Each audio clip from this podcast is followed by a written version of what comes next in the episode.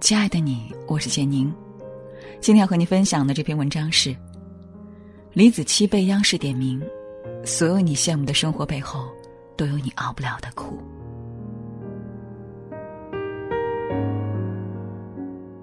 最近在热搜频频见到一个名字——李子柒，连央视都夸奖他。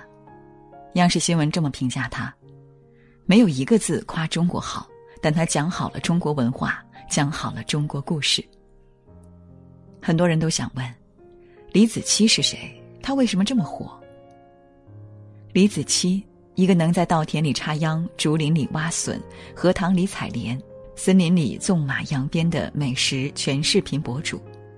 他的微博有两千多万粉丝，比他粉丝多的是马云、雷军这种级别的大佬。B 站粉丝二百二十万，抖音粉丝两千二百四十九万，发在公众号上的文章偏偏十万加。而他的 YouTube 粉丝有七百三十五万，与美国影响力最大的媒体 CNN 不相上下。其中每一个视频播放量几乎都在五百万以上。他的粉丝来自全国各地。尽管外网播放的视频中没有配英文字幕，但这并不影响粉丝们对他的喜爱。这就是李子柒，一个不但在中国出名，也在国外硬实力圈粉的姑娘。知乎上有个话题叫“如何评价李子柒”，其中一个高赞回答是：“李子柒的海外文化影响力可以抵得上一千个 CGTN。”无数人在他的视频里看到了中国隐士式的田园牧歌，从他的视频中得到安慰，在纷杂的世界里找到一处清凉。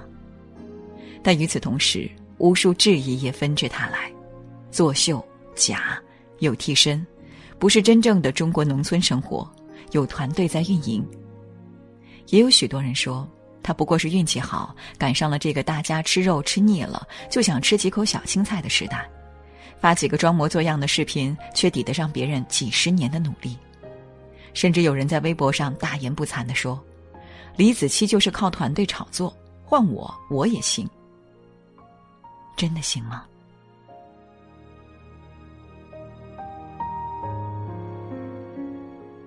李子柒是怎么从一个苦苦挣扎求温饱的农村孩子，成长为年入千万的超级 IP 的？据国外媒体公布的 YouTube 广告收入分红，李子柒粉丝五百万的时候，一年的广告分红大概是四千四百五十二万元，而目前他的粉丝已经有七百六十一万。二零一八年八月，李子柒同名天猫店铺正式开业，上线六天之后，这个当时仅有五款产品的店铺销售量破十五万，销售额破千万。一年后，李子柒旗舰店在售二十一款产品显示的总销量突破一百三十万，总销售额高达七千一百万。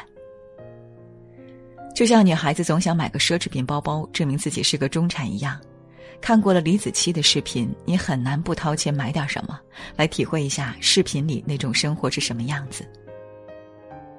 美国艺术家安迪沃霍尔曾提出过一个著名的十五分钟定律。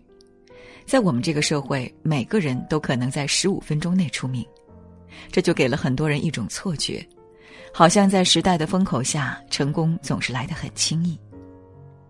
我也时常幻想一夜成名，但我从来没羡慕过李子柒，他的火也绝不是一时偶然，他今天的牛逼背后，是我们大多数人都熬不了的苦。这个九零年出生的姑娘，在她很小的时候，父母就离异了，而父亲过世后，继母待她并不好。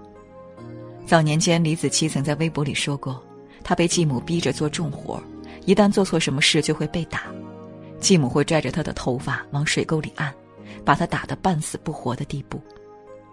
后来爷爷奶奶把她接回去抚养，然而幸福总是很短暂。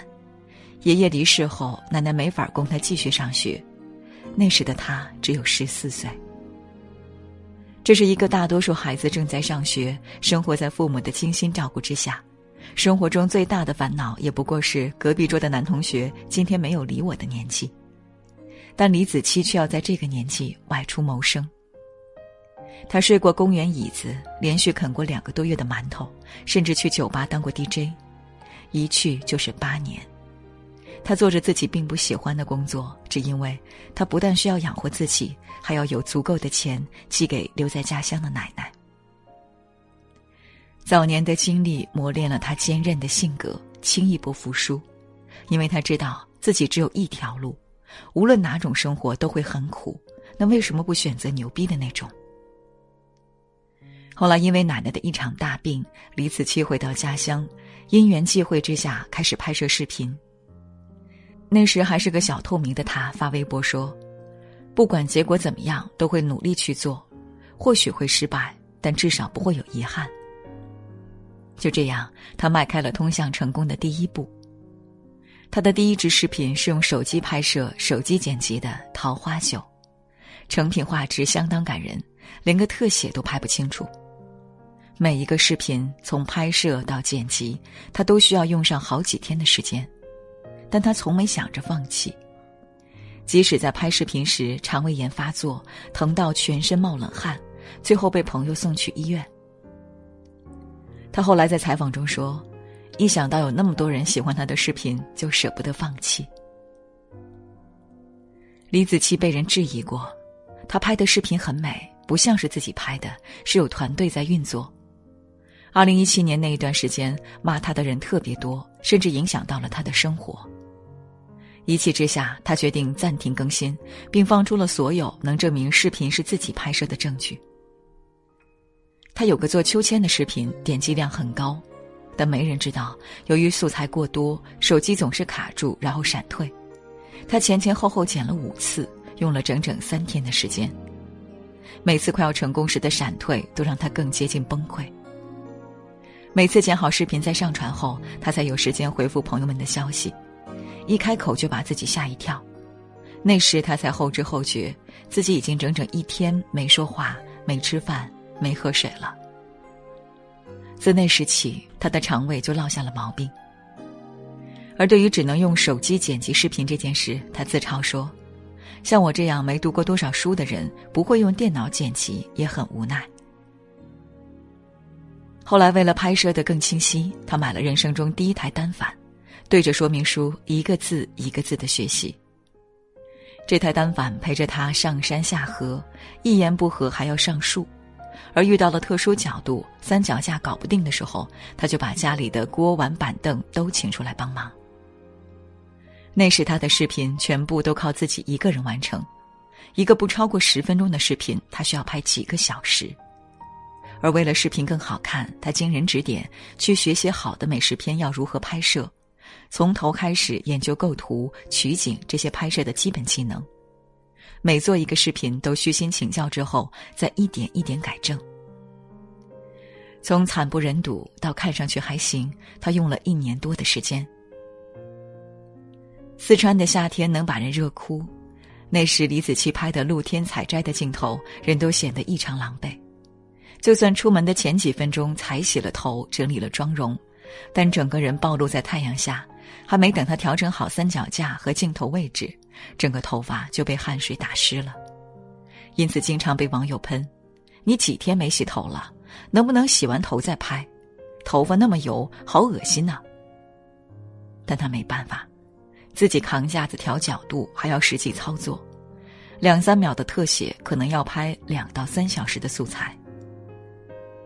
因为拍摄的时候自己是不知道问题的，只能看了回放找出问题，再重来一次。那个令他大火的兰州拉面视频拍摄过程一样艰辛，他并不会拉面，经朋友介绍找到了一位来自甘肃的拉面师傅，软磨硬泡的求人家教他，好容易师傅答应了，苦难还在更后面。每天有空就要揉面练习，拉面拉到第二天胳膊都抬不起来。等到终于学会了，发现拍摄更难，因为手里全是面粉，每拍一个镜头都需要擦干净一根手指去碰相机，以免进灰。他一共拍了两百多个镜头，整整拍了三天，每天只吃一顿饭，拍废的面粉有二十多斤，做成大馕吃了半个多月。有一次冬天拍雪景的时候。他一个人背着相机、三脚架、斗篷，去爬海拔两千多米的雪山顶，手冻得没知觉了，就放衣服里捂着，缓过来了接着拍。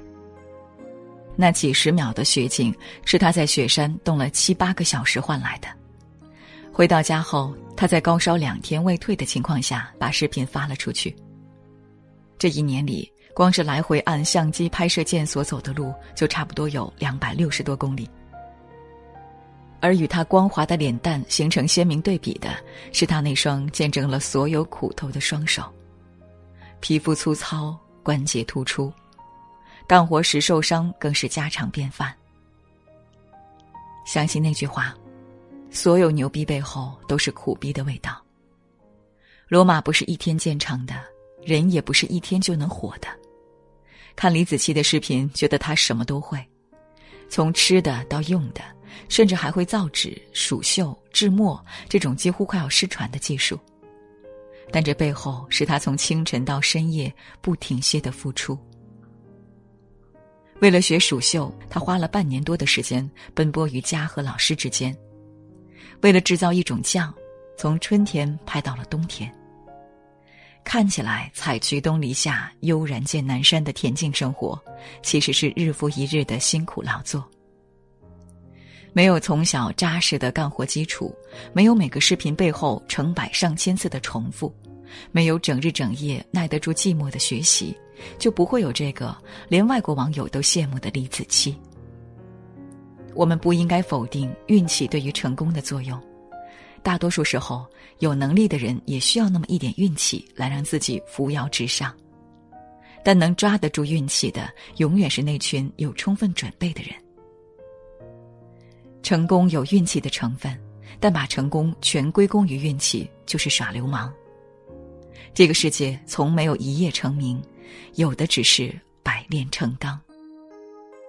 泰戈尔说：“你今天受的苦、吃的亏、担的责、扛的罪、忍的痛，到最后都会变成光，照亮你的路。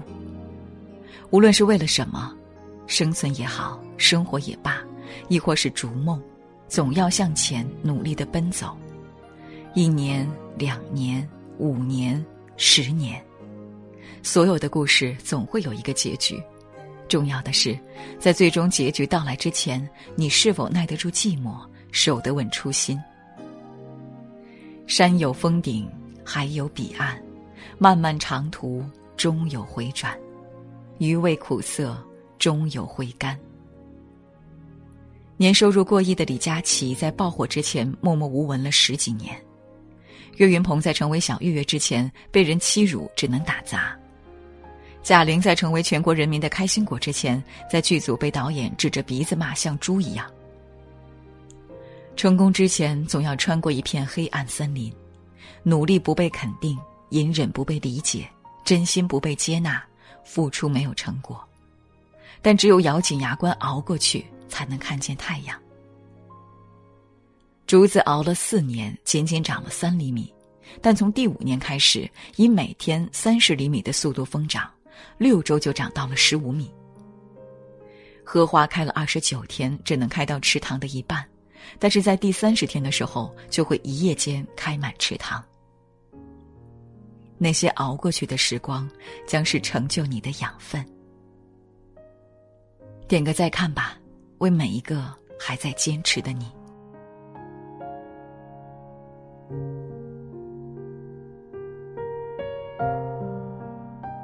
今天给您分享的文章就到这里了，感谢大家的守候。